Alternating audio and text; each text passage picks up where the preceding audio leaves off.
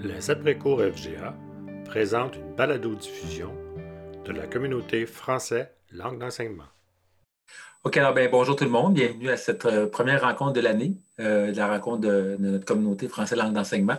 Donc, euh, aujourd'hui, quelques points. Écoutez, on n'a pas une énorme rencontre, on ne sait jamais d'avance, comme disait Richard tout à l'heure, mais quelques petits points. Alors, le premier que j'ai mis à l'ordre du jour, c'est le suivi sur le comité sur le point de vue. Donc, euh, peut-être qu'il y en a qui ne sont pas au courant, qui n'étaient pas à la dernière rencontre de l'après-cours euh, en français, de la dernière rencontre du mois de décembre. Donc, en décembre dernier, on a eu une discussion autour, du point de vue, hein, euh, le point de vue dans l'évaluation, notamment la façon dont les questions sont posées, puis comment il est abordé dans le programme.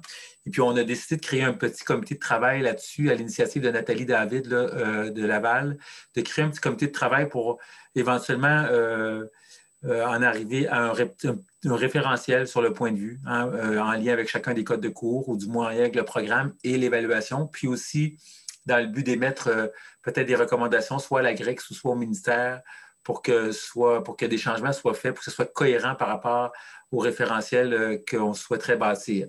Donc, je vous ai mis dans le bloc-notes collaboratif là, les membres du comité. La dernière fois qu'on s'est vu en décembre, il y avait des gens qui avaient donné leur nom eh bien, le comité est créé. Donc, vous avez la liste des personnes euh, qui en font partie. J'espère ne pas en avoir oublié.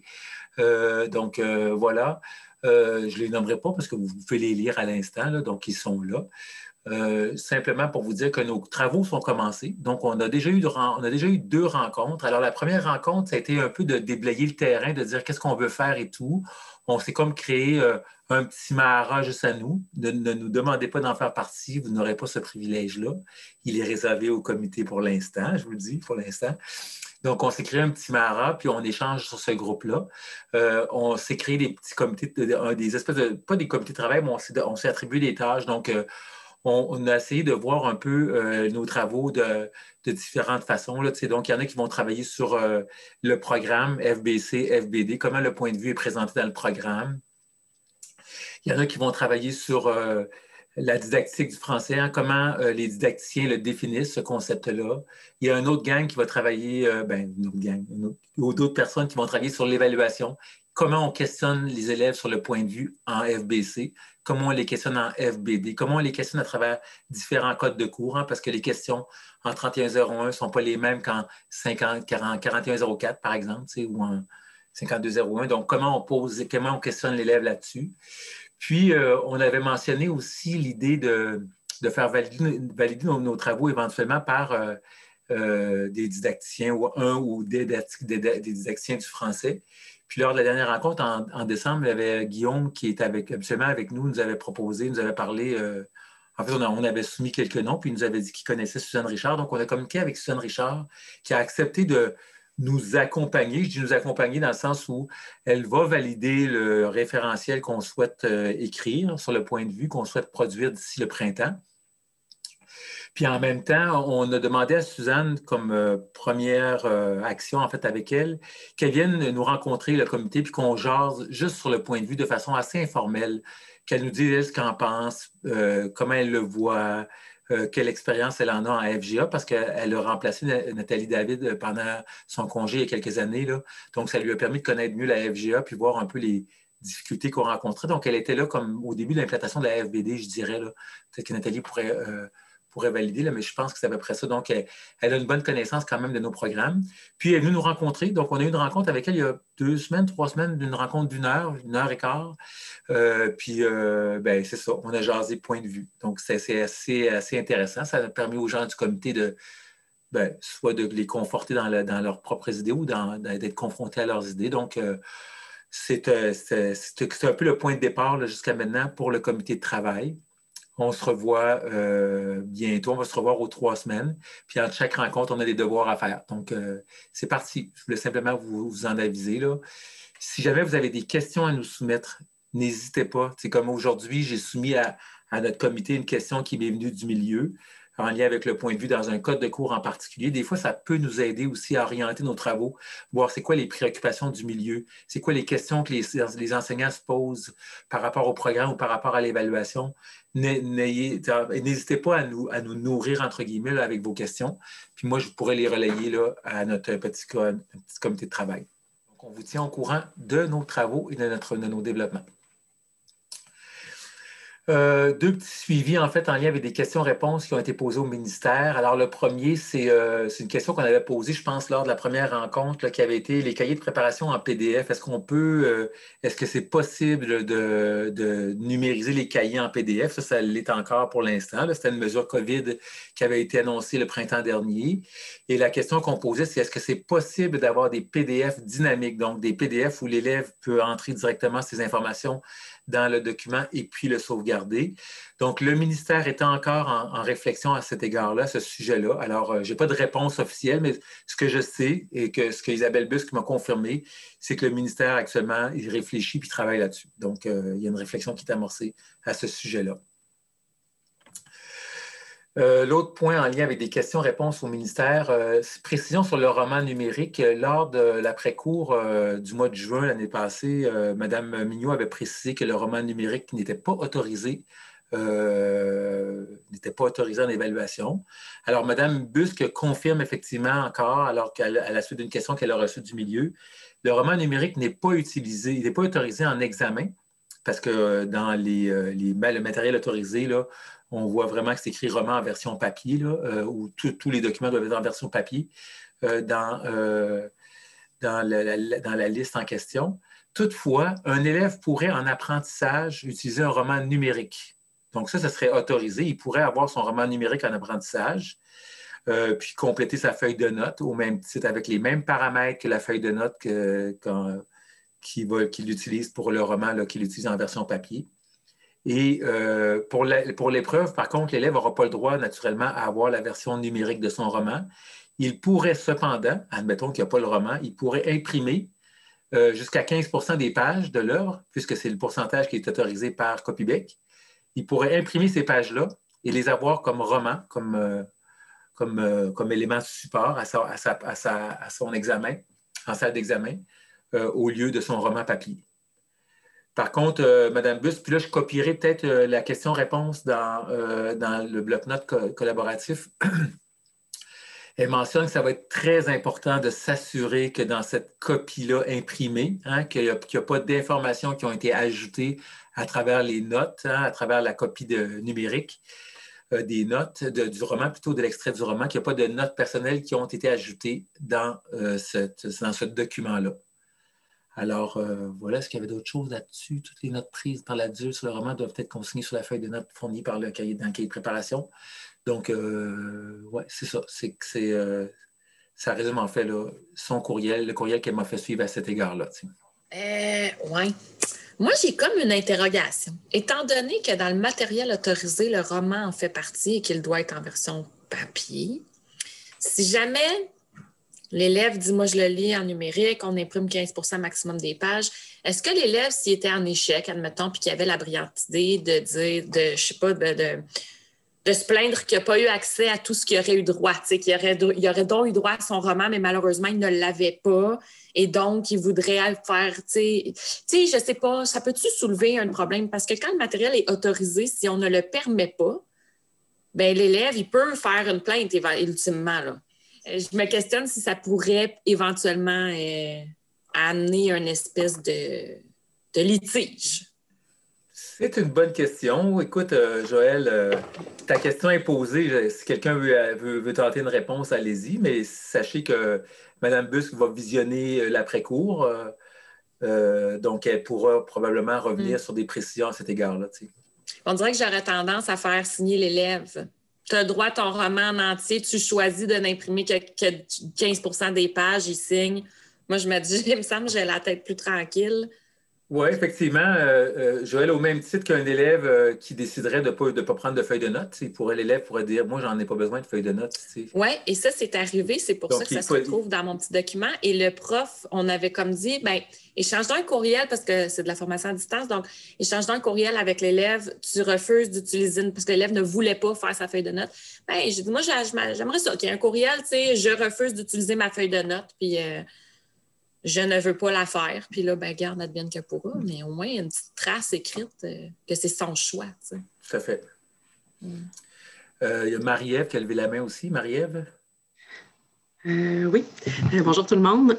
en fait, avec ce que tu viens de dire, Laurent, avec le roman numérique, ce que ça, ça me dit aussi, c'est que l'élève qui n'aurait pas, par exemple, de mesures d'adaptation autorisées à, son, à son dossier pourrait utiliser la synthèse vocale si c'est compatible avec la version du euh, roman numérique qu'il utilise. Sans qu'on sache, tu veux dire? Oui, oui, ouais, c'est ça, sans qu'on sache. Ou euh, c'est même un élève qui n'aurait pas nécessairement besoin de mesures d'adaptation euh, pourrait s'en aller vers ça s'il juge que c'est une stratégie aidante pour lui. C'est une bonne intervention, Maria. Effectivement, je ne sais pas si Mme Bus qui a pensé quand elle a, elle a répondu à cette question-là, quand elle a donné cette précision-là. Ben, en même temps, je pense que il y a des romans qui sont qu'on peut retrouver en version euh, en version numérique. Hein. Je pense que de plus en plus, ça se peut ça hein, qu'on retrouve la version la, version euh, lue du roman là. Euh, oui. Elle n'est pas toujours compatible avec WordQ par contre, mais si je prends WordQ comme synthèse vocale, mais oui, oui, oui, tout à fait. Non, mais ce que, je vous dis par là, c'est qu'un élève pourrait décider de plutôt que lire le roman qu'on lui demande de lire, de l'écouter, ah oui, en, format audio. En format audio, là, tu sais. Ça amène, un peu la même chose dans le sens où on n'a pas le contrôle sur, la, sur tout ce qui se passe en dehors des. Euh, en fait, dans la, période de préparation. on n'a pas le contrôle là-dessus. Mais écoute, euh, la, même, la même chose que l'intervention de Joël. je pense que Mme, euh, Madame Busque va pouvoir la prendre puis la traiter. Parfait, merci. Est-ce qu'il y en a parmi vous? Moi, ça, ça, ça je suis curieux. Est-ce qu'il y en a qui en utilisent des romans numériques dans les classes? C'est pas tant populaire. Puis moi, moi j'incite beaucoup les élèves à, noter, à prendre des notes, à tracer des traces. Je sais bien que dans le roman, si c'est pour l'examen, ils ne peuvent pas, mais il y a manière de, en apprentissage de le faire. Fait que après ça, en, évaluation, bon, il n'y a pas de traces dans le roman, mais ça facilite, je trouve, la prise de notes, de, commencer par annoter un roman. Euh, fait que je suis pas très. Moi, je que je suis pas très friande de romans numériques. OK. Il Chantal qui applaudit à ton intervention, Joël. J'applaudis, mais c'est vrai, c'est des bonnes interventions, puis je vais avoir euh, hâte d'avoir la, réponse de madame. Euh, moi, j'ai déjà eu une élève que oui, il a fallu euh, télécharger le livre et le, mettre les écouteurs et, tout ça. Et puis, j'en ai une nouvelle qui est arrivée ce matin avec dysorthographie, dyslexie, vraiment côté assez élevé. Et puis, tout va passer par euh, l'écoute, euh, le lecteur immersif et antidote, et etc. Alors, moi, j'ai, oui, je vais être. Euh, tu as bien hâte de voir. Ça vient. OK. Mhm. Moi, je sais que pour les tablettes, pas, les tablettes, mais les liseuses, là, que dans certains centres en Montérégie, là, je me rappelle des collègues qui avaient acheté des, euh, des, liseuses à l'époque où il y a eu beaucoup de coupures dans l'éducation, dans les années 2016, euh, je pense, 2015, 2014, 2015, 2016. Là, beaucoup de coupures, donc pas beaucoup de livres qui s'achetaient. Alors, la solution, euh, la solution économique avait été d'acheter des liseuses. Puis quand tu achetais un roman, tu en avais comme cinq versions, je pense, ou tu avais comme cinq licences ou quelque chose du genre. Ça te permettait de le mettre sur plusieurs liseuses simultanément. Donc, c'était une façon d'augmenter, disons, le nombre de livres dans les centres. Oui, Marc?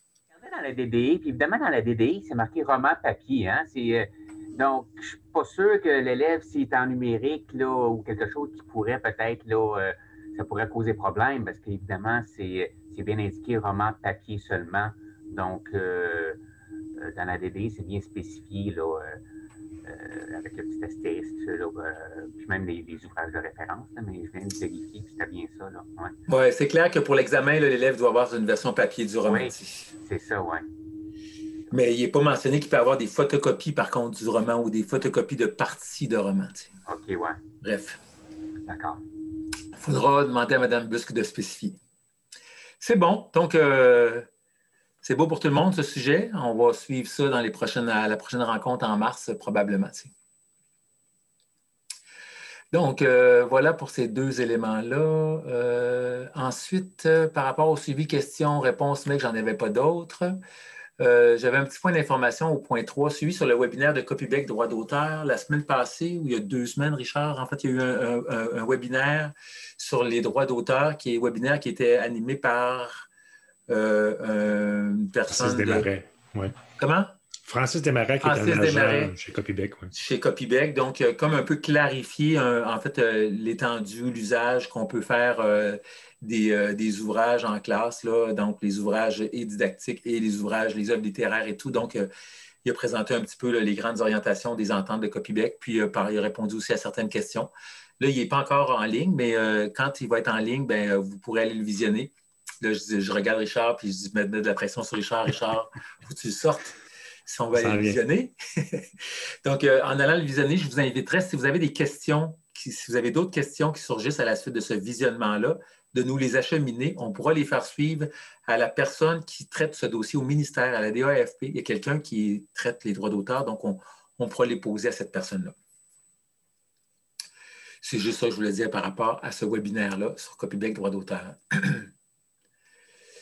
Euh, question au point de la communauté. Donc, euh, ça, ce sont des questions qui ont été ajoutées euh, par rapport pour la rencontre d'aujourd'hui. Est-ce que vous utilisez des tests ou une démarche diagnostique pour classer des élèves en quatrième secondaire? Si oui, quels outils utilisez-vous? Alors, je lance cette question-là dans, dans- notre communauté. Est-ce qu'il y a Joël qui a levé la main? Vas-y, Joël. Ben, nous, on est en grand chantier à ce sujet. Euh, oui, on fait ça. Euh, on le faisait avant même jusqu'en 5, mais là, on ne peut plus. Euh, donc, euh, oui, on a, une, euh, on, avait un, on a un document qui s'appelait à l'origine démarche d'accueil parce que ça servait à accueillir l'élève. Par exemple, des élèves qui sont issus de l'immigration, qui n'ont pas de classement dans notre système scolaire ou des élèves euh, issus de l'adaptation scolaire qui ont des acquis du primaire, mais qui ont navigué dans toutes sortes de programmes en modification au secondaire et donc on ne connaît pas le cycle de départ à donner là, dans le programme régulier de la FGA. Principalement pour eux. Sinon, quelques élèves, parfois, là, ça fait des jeunes qui, qui ont la vingtaine, la trentaine, ça fait des années qu'ils ne sont pas allés à l'école, puis finalement, on se constate qu'ils présentent beaucoup, beaucoup de compétences là, par rapport euh, à, là où ils sont classés. Puis là, des fois, on se permet de faire cette démarche-là. Ça s'appelait démarche d'accueil. On a reformulé ça parce que l'accueil chez nous, maintenant, c'est beaucoup plus vaste que juste euh, accueillir en classe. C'est l'accueil de l'élève au service euh, SARCA, en orientation, tout ça. Fait qu'on a appelé ça un portrait de compétences. Donc, on veut faire le portrait des compétences de l'élève en regard de notre programme. Et et ben c'est ça, on se sert des pas des connaissances, pas du métalangage, on se sert vraiment des compétences qui sont dans le programme. On veut aller mesurer ce niveau-là chez nos élèves. Donc, les activités sont en lecture, en écriture et en écoute et prise de parole.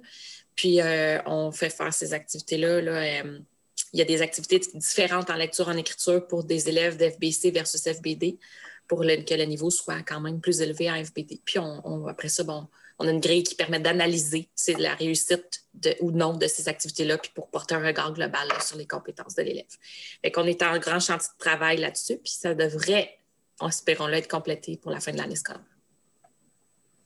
Et à date, ça marchait bien. Les élèves qui ont, qui ont reçu des classements à l'aide de cette démarche-là, qui était archaïque et qui est en remodelage, là, mais qui fonctionnait quand même pas si mal. là. Euh, ça fonctionnait bien. Les enseignants souvent disaient Ah, ben oui, c'est le bon cycle pour l'élève, c'est le bon cycle de départ. Euh, Et C'est ça.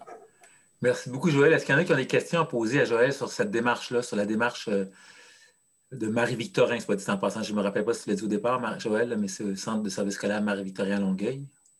Je présume, Joël, que vous allez partager tout ça quand ça sera bien terminé, bien validé? Ben moi, c'est ma, ma philosophie, la culture du partage. C'est ce que tu souhaites?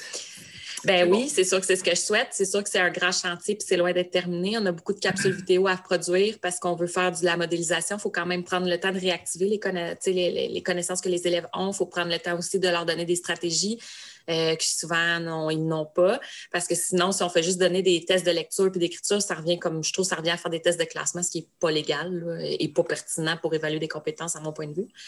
Fait qu'on a vraiment toute une, une séquence d'activités qui s'alternent en modélisation, ensuite en, en exercice à guider, ensuite en, en pratique autonome, tout ça, mais sans enseignement. C'est ça, c'est tout à la ligne mince de on réactive, on donne des stratégies, mais on n'enseigne pas non plus parce qu'on veut valider là où l'élève est maintenant. Fait que oui, quand ça va être terminé, je vais inciter les, les équipes à partager. Ça devrait bien se faire. Excellent, merci, Joël. Euh, Nathalie? Tu avais une question ou tu voulais Oui, ben, j'ai une question parce que ça, m'intéresse beaucoup parce que nous, on fait, des, on fait des diagnostics, on donne des tâches à des élèves, on part en FBC, puis euh, des tâches, mais c'est seulement en lecture pas en écriture, donc ça m'intéresse. Si tu veux, Joël, on peut peut-être euh, travailler avec vous s'il y a des choses. Euh, puis je me demandais, quand tu dis ça se fait en classe, je suppose, toutes ces choses-là, donc, puis il faut travailler avec les élèves, avec les autres élèves en même temps, modélisation, tout ça, c'est c'est quand même, je, trouve ça ambitieux, mais j'aime ça, les choses ambitieuses. Donc, si. mais c'est pour ça qu'on fait des capsules vidéo. Dans le fond, la modélisation, elle se fait à l'aide de capsules. C'est sûr que ce n'est pas l'idéal, ça aurait été mieux que ce soit l'enseignant, mais comme, comme tu dis, ce n'est pas réaliste. Là. On a un groupe à qui enseigner, puis on a quand même souvent des élèves qui entrent en classe et qui ont besoin d'un classement. Ça arrive à beaucoup d'enseignants. Alors, c'est pour ça qu'on a des capsules vidéo. Fait que l'enseignant, lui, il se concentre sur accueillir son élève, discuter avec son élève, euh, euh, faire des portraits de ses compétences. Donc, à chaque fois que l'élève fait une activité, l'enseignant va prendre le temps de lui dire ça, ça a bien été, ça, ça a moins bien été. Regarde, tu as des forces là, mais tu as des défis à ce niveau-ci. Euh, pour que l'élève, au fur et à mesure de son portrait de compétences, comprenne que, oups, OK, tu sais, je pensais que peut-être que je classerais plus haut, mais ouais, là, je vois que j'ai des défis, tu sais. Fait qu'on veut pas que l'élève ait une surprise à la fin. On n'aime pas les surprises en enseignement. On veut que l'élève soit au courant.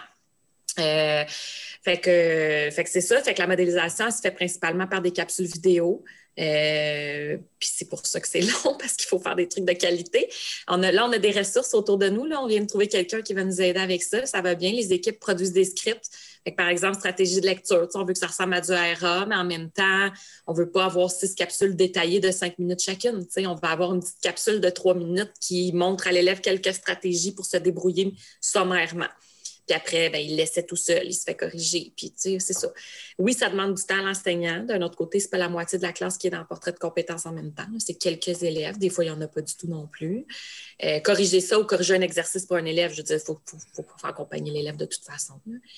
Euh, maintenant, on a aussi un temps restreint pour faire ça. on a un délai. Euh, portrait de compétences, ça ne peut pas s'échelonner sur six mois de temps.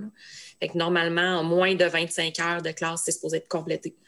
Euh, présentement, les activités sont conçues pour que ça dure moins de 25 ans au total, incluant la, synthèse qu'on fait à l'élève à la fin.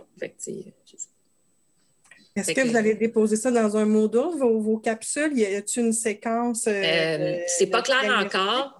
C'est pas clair encore. oui, il y a toute une séquence. Il y a une feuille de route qui va avec ça. Il y a une grille d'analyse. Puis il y a même une feuille de route annotée pour l'équipe des enseignants et une grille d'analyse annotée pour guider l'enseignant. C'est comme si on fait un petit guide de l'enseignant c'est comme un tout en un. C'est clé en main. Euh, mais c'est sûr que c'est il y a des choses qui vont être déposées, des choses qui peuvent être rendues disponibles d'une autre manière. La seule chose, c'est que comme on est encore vraiment en plein milieu de tout ça, ça se fait en mathématiques, ça se fait en anglais, en français et en alphabétisation présecondaire. C'est quand même un très gros chantier. Euh, il y avait déjà beaucoup de choses chez nous en démarche d'accueil dans l'ancienne formule, en français puis en alpha pas en maths et en anglais, et c'était un besoin.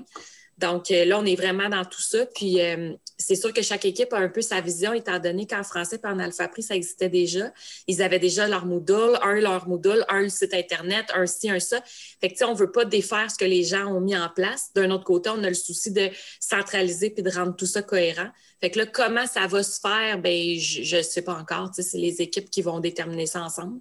Mais c'est sûr que moi, j'aurais une volonté d'avoir quelque chose d'un petit peu de de centraliser, d'avoir un seul site web où on retrouve tous les portraits de compétences, toutes matières confondues, juste par souci pour l'élève qui doit faire dans trois matières, ben, il n'y a pas trois sites web ou, slash Moodle où aller. Il y a un endroit, toutes ces capsules sont là, il suit sa séquence.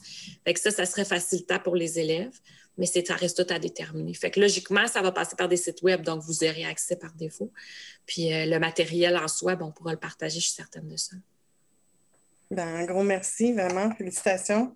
Merci, Joël. Je ne sais pas. Euh, Joël a mentionné ERA tantôt, c'est Reading Apprenticeship, pour ceux qui, ont, qui l'ont échappé peut-être. Euh, est-ce qu'il y a d'autres, euh, d'autres initiatives ailleurs en termes de, ben, de, classement, de positionnement, de diagnostic? Là? Des fois, on ne sait plus quel terme utiliser. Là. il y en a qui sont réservés, paraît-il, mais bon. J'imagine que vous faites un cours d'établissement pour ça, pour cette démarche-là? Non. Pas encore? pour le moment, ce qui a été déterminé ben, c'est de placer l'élève dans le cycle minimal. Par exemple, un élève qui a des acquis de primaire, ben, il est placé en français 1103. Puis ben, les 25 premières heures ben, sont pour le portrait de compétences. Euh, pour le moment, c'est ça. Oui, il y avait une volonté de demander des sigles. En alpha, après, ils, prennent un sigle, euh, programme d'établissement, puis ils font juste mettre non évalué ou je ne sais pas quoi. Là. Pas de notes, là, parce qu'on ne peut pas évaluer. C'est pas, le portrait de compétences ne sert pas à évaluer, ça sert à positionner l'élève. Mm-hmm. Donc, euh, pardon, c'est pas, ça, c'est pas une démarche d'évaluation. C'est un peu plate aussi de mettre un sigle qu'on n'évaluera même pas. Euh, on ne sait pas trop encore, c'est pas clair. Il y a beaucoup de choses pas claires encore. Là. Excellent. Merci, Joël. Donc, euh, je répète ma question. D'autres initiatives, d'autres, d'autres outils utilisés en ce moment dans le milieu pour euh, classer des élèves, classer, positionner, diagnostiquer? Euh, c'est, bon pour ça. Si jamais il y en a d'autres qui décidaient d'ajouter, d'ajouter de l'information, vous pourrez le faire dans le bloc-notes collaboratif à ce sujet-là. Alors, l'autre question qui a été posée dans euh, les questions au point de la communauté, au, 4B, vous avez comment le FRA 4101 se vit-il chez vous? Ça, je pense que je sais qui a posé cette question-là et je pense que les gens qui l'ont posée, c'est parce que chez eux, les élèves qui arrivent en 4101, euh, qui arrivent du secteur jeune, puis qui rentrent en 4101, ils restent euh, très, très longtemps dans ce code de cours-là. Alors, je ne sais pas si c'est le cas chez vous. En tout cas, on, ouvrons la discussion plus large en premier, savoir est-ce que comment ça se vit chez vous, ce 4101-là? En fait, Laurent, je peux peut-être euh, alimenter la, discussion pour commencer parce que tu nous as en effet démasqué. Euh, c'est moi là, qui, nous, qui voulions amener ce point-là. Euh, ben oui, en fait, c'est ça. Les, enseignants de français font le constat que les élèves prennent beaucoup de temps là, à réussir à traverser ce cycle-là. Surtout qu'on a beaucoup d'élèves qui passent, qui, qui, passent du secteur jeune au secteur adulte en commençant par ce cycle-là. Puis il y a aussi tout un questionnement de l'équipe de français euh, concernant les attentes qu'on place euh, euh, face aux élèves en lien avec leur, leur réponse puis l'évaluation concernant le nombre de mots qui est demandé. Donc, il y a toute une question de recherche d'équilibre qui, est recherchée par les enseignants pour savoir jusqu'où on va euh, dans, chacune des réponses, c'est quoi nos attentes. C'est sûr que la lecture de roman aussi, peut allonger le sigle. Donc, c'est un peu toutes ces questions-là qu'on se posait, puis on voulait voir si vous rencontriez euh, ce même genre d'enjeux-là dans vos milieux, les solutions que vous aviez trouvées ou les alternatives et tout ça. Voilà. Merci, Marie-Ève, pour les précisions. Ça se vit bien, ça se vit pas bien, c'est long, c'est pas long? Bon, bien évidemment, on vit les mêmes, on vit les mêmes défis que, euh, que tout le monde, je pense, mais on n'a pas, pas de solution. Puis le, gros problème, évidemment, là, euh, c'est, l'évaluation, évidemment. Puis euh, je, répète ce que, ce que ma collègue disait, c'est les attentes. mais c'est les mêmes défis, c'est long. évidemment, la lecture du roman, c'est ça prend beaucoup de temps. Euh, mais euh, c'est ça, nos, enseignants là, se jonglent avec tout ça, mais on n'a pas encore trouvé là, un, bel équilibre ou quelque chose qu'on pourrait là, camper. Puis avec nous, si on. puis s'il y a d'autres collègues là, qui, qui ont des solutions, mais on n'a pas rien trouvé comme solution, mais on a les mêmes, les mêmes défis, malheureusement. Merci, Marc. Euh, Chantal, aussi, tu, avais tu voulais intervenir sur ce sujet-là. Vas-y. Oui, bien, c'est ça. Moi, ce que. Moi, je suis seule comme prof de français. Je suis comme euh, la mère bosse. Là. Ça fait que euh, les élèves doivent bosser des fois pas mal. Mais, Chantal, excuse-moi, Chantal, je vais t'interrompre. Quand tu dis que tu es seule, rappelle aux gens, c'est quoi être, pourquoi, pour toi être seule, parce qu'ils ne connaissent peut-être pas ton contexte, tout le monde. Là, ah, OK. Ben, à Chibougamau, le Centre de formation générale des adultes est un petit centre. Il y a un prof de maths sciences et tout ça. Moi, je fais le français, l'histoire, la francisation et on a un prof d'anglais. OK, c'est bon. Alors, euh, en français, le 4101, mais ben, moi, je le trouve intéressant parce que j'ai un bac en littérature puis un bac en enseignement du français au secondaire. Et puis, je, les, je balise beaucoup les élèves, on décortique beaucoup les textes. Euh, c'est sûr que ça prend des bons liseurs, mais ça se forme. Euh, le SIG, c'est un 50 heures j'en conviens, tout le monde le dépasse, hein, surtout avec le livre à lire. Puis le livre à lire, euh, bon, j'en ai quand même beaucoup et je prends souvent des romans plus parce que c'est quand même des bons romans, il y a une bonne histoire, c'est plutôt facile à, à travailler avec les champs lexicaux.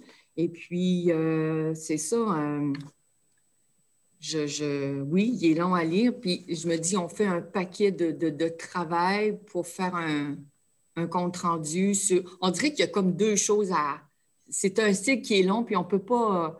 On peut pas faire autrement parce qu'on a un livre à lire. Mais je pense que c'est important que le livre reste là, parce qu'on on, doit, on doit le lire. Puis même si les élèves ont des difficultés, mais on a notre tâche à faire aussi là-dedans.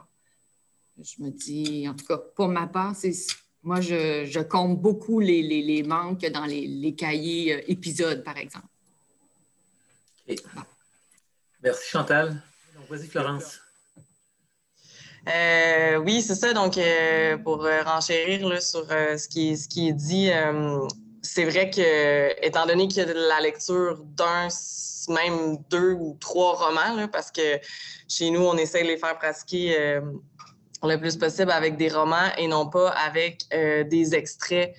Euh, parce que, bon, nous, on utilise le cahier L'Actuel, puis il y a beaucoup d'extraits de romans, mais on trouve que c'est peut-être pas, ben, c'est pas suffisant, là, c'est pas comme lire un texte complet, que ce soit une nouvelle littéraire ou un récit ou encore lire un roman. donc, au-delà du fait qu'il y a ces lectures-là à faire, euh, étant donné qu'il faut parler, ben, en tout cas, bien préparer l'élève euh, à comprendre euh, toutes les dimensions de lecture, à comprendre un roman, à aussi travailler la qualité de la langue, hein, parce que ça va être évalué aussi dans l'examen. Ben là, on est un peu comme. C'est pour ça qu'on dit que c'est long, parce que c'est pas juste de dire que c'est long parce que les élèves parfois sont des lecteurs euh, pas nécessairement rapides, là, c'est très correct, mais c'est l'ensemble de l'œuvre qu'on se dit, euh, on dirait qu'on pourrait passer, euh, ben c'est ça, là, vraiment beaucoup de temps de l'année là-dessus, puis on n'a pas des lecteurs très forts, puis souvent peut-être pas nécessairement des lecteurs qui ont lu aussi dans leur vie, fait qu'ils ont comme rien pour s'appuyer ou comparer. Donc là, euh, j'en avais déjà parlé un petit peu avec Laurent, euh, puis là, après ça, j'en ai reparlé avec l'équipe ici. Puis ce qui commence peut-être à surgir, c'est l'idée de dire euh, on a envie d'insister plus sur le plaisir de lire, puis le fait d'être capable de comparer justement des œuvres, soit comparer des nouvelles littéraires ou des récits, qui n'est pas comme un roman, mais quand même, ou comparer des romans. Donc peut-être sans nécessairement dire euh, plus de cahier, là, mais s'éloigner peut-être du cahier, plus aller vers lire beaucoup, lire plein de choses les faire discuter. Là. Laurent, tu proposais même des cercles de lecture puis tout ça. Euh, on ne sait pas comment ça pourrait se, exister là, dans le contexte de, de la FGA, euh, mais euh, puis là, en plus avec la COVID puis tout ça. Mais certainement insister plus sur les faire lire encore plus, puis c'est ça, les amener à, avoir des, des, des, réflexes de lecteur, euh, d'annotation aussi, puis de, de, comparer les œuvres entre elles, puis de discuter peut-être même entre eux à propos de ça. Mais euh, nous aussi, on la, on la, cherche là où les solutions, puis c'est pas encore euh, présent, mais ça va se construire tranquillement. on a l'impression que les élèves, ils, perdent le plaisir de lire parce qu'ils sont comme submergés par toutes ces nouveautés ou, tu sais, on trouve ça dommage. Voilà. Merci. Merci, Florence. Euh, effectivement, ce que Florence se relevait là, c'est bien, c'est important. Puis, euh, on en a discuté, Florence, Marie, euh, Marie, Marie avec moi.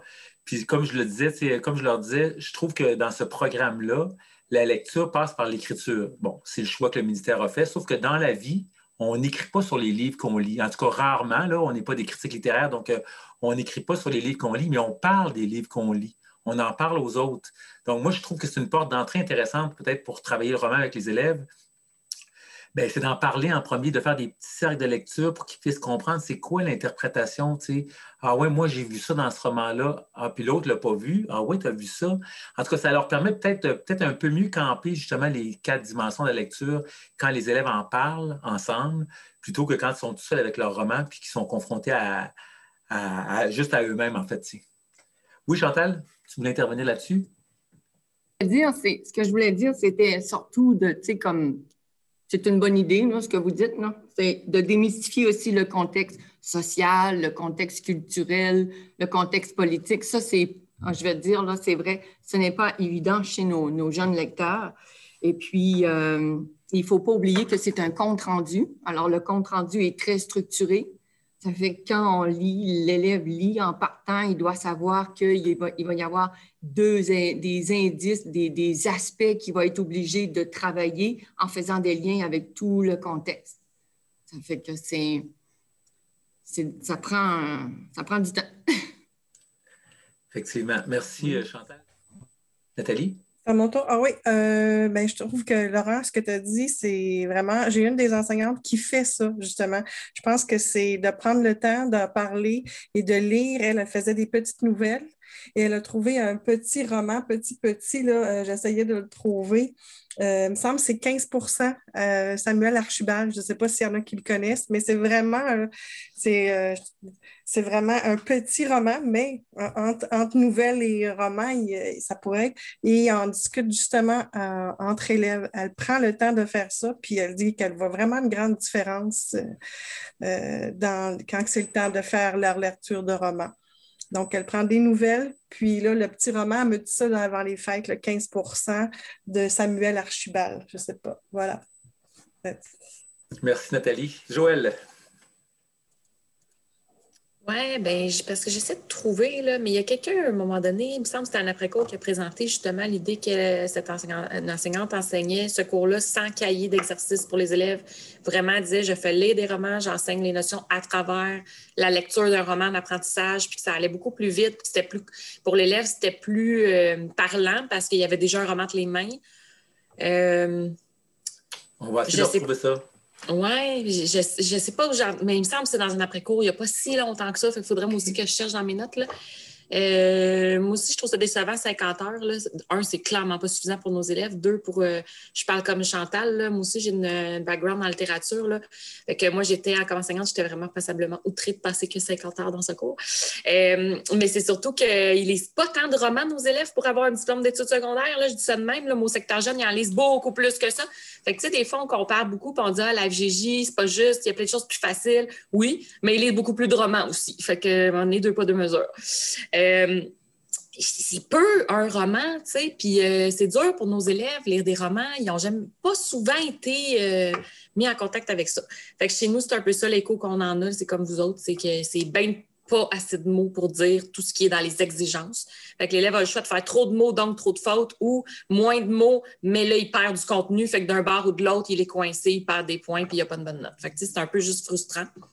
Est-ce qu'il y aurait lieu de de donner plus d'heures, d'unités à ce cours-là? Est-ce qu'il y aurait lieu de, je ne sais pas comment, en tout cas, est-ce qu'on peut parler de ça au ministère? Est-ce qu'on.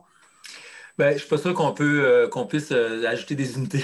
non, mais plus d'heures, plus d'unités. C'est un système un peu complexe, là, donc euh, je ne suis pas sûr que ça, ça c'est possible. Là. Mais euh, en tout cas, la situation va être adressée au ministère. elle va l'entendre, Mme Busque, pour voir effectivement, il y a, il y a, quand même, c'est au-delà du fait qu'on sait que c'est 50 heures, ce n'est pas suffisant, mais on peut le dépasser quand même, ça ne nous empêche pas de le dépasser. Là.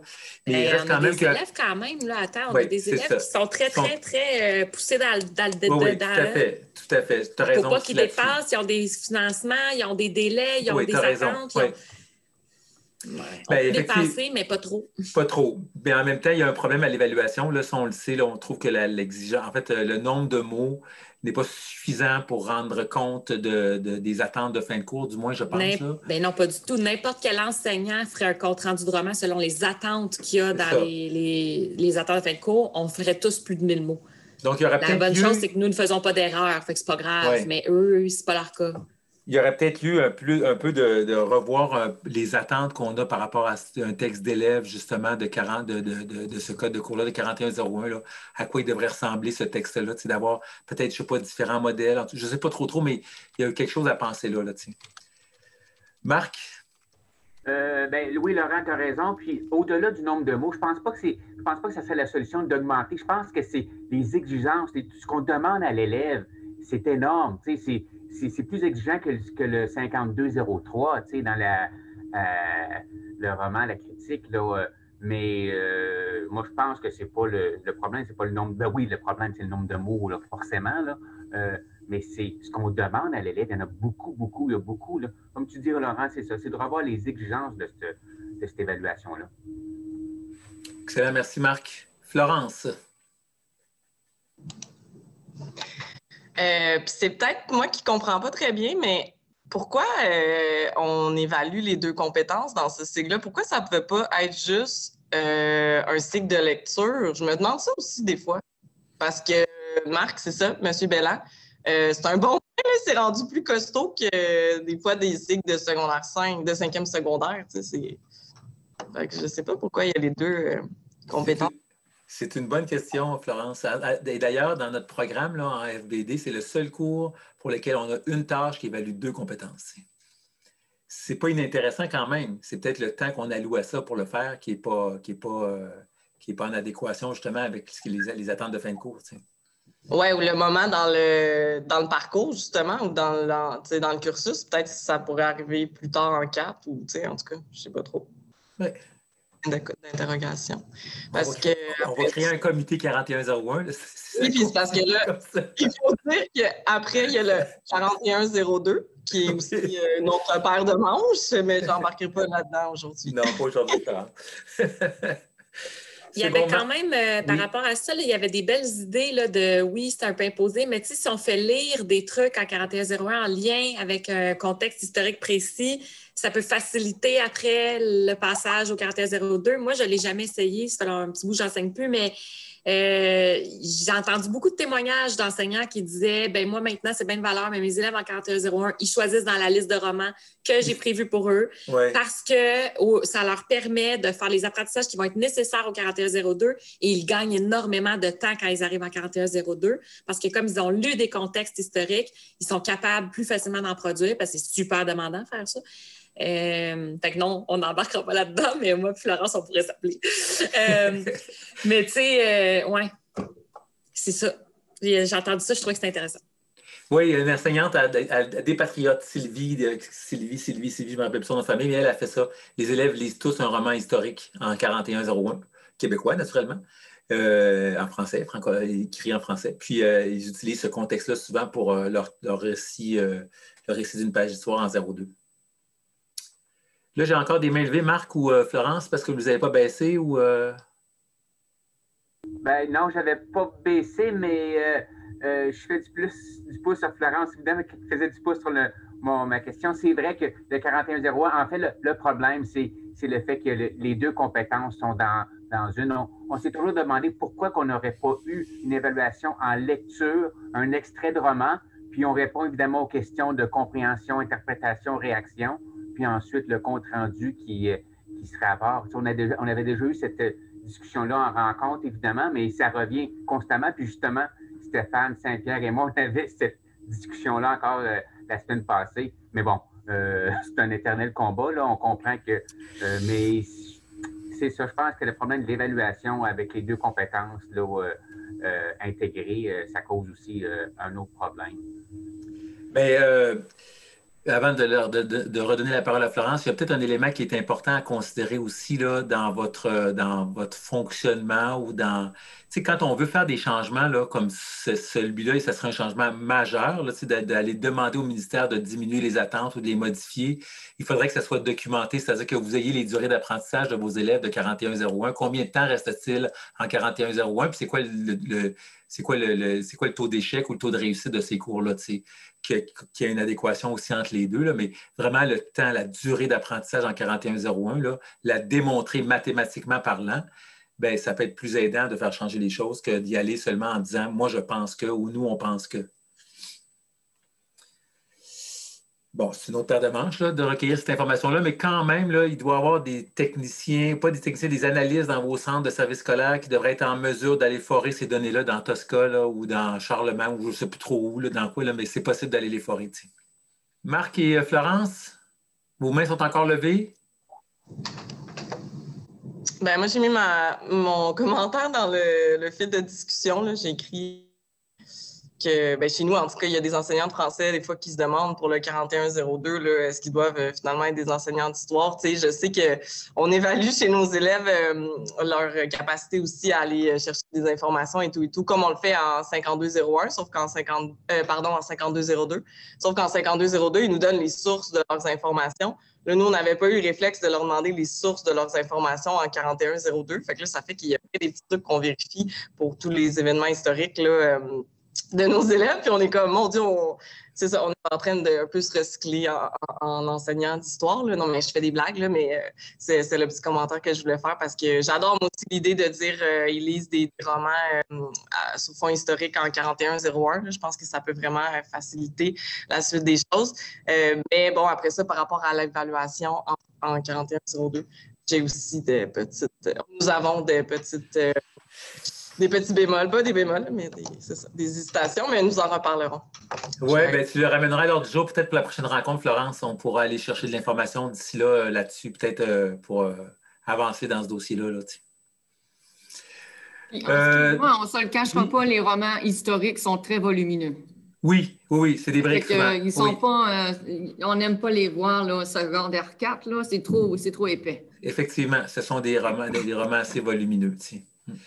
Donc, euh, je poursuis. Euh, dernier point, parce qu'il est quand même midi 52. Alors, euh, pourquoi le ministère n'a-t-il pas accordé trois heures dans toutes les épreuves de lecture? Où est la logique en 4104, 5201, la durée de 2h30, alors qu'elle est de 3 heures en 5203? Est-ce un changement envisageable à court ou moyen terme? Quand on sait que l'élève doit lire et rédiger des réponses élaborées et les structurer? Il me semble que ce n'est pas cohérent. Pourtant, on accorde trois heures en écriture, même en poésie. Moi, je peux aller vérifier, mais c'est ça, je pense, dans les nouvelles DDE, les durées d'apprentissage si la personne l'écrit, c'est parce qu'elle pense bien que c'est ça. écoutez, la question est là, La question a été écrite hier, je pense, avant-hier, dans le bloc-notes collaboratif. Donc, je n'ai pas eu le temps de l'adresser à Mme, euh, Madame Busque, à Isabelle Busque. Donc, je vais lui transmettre la question.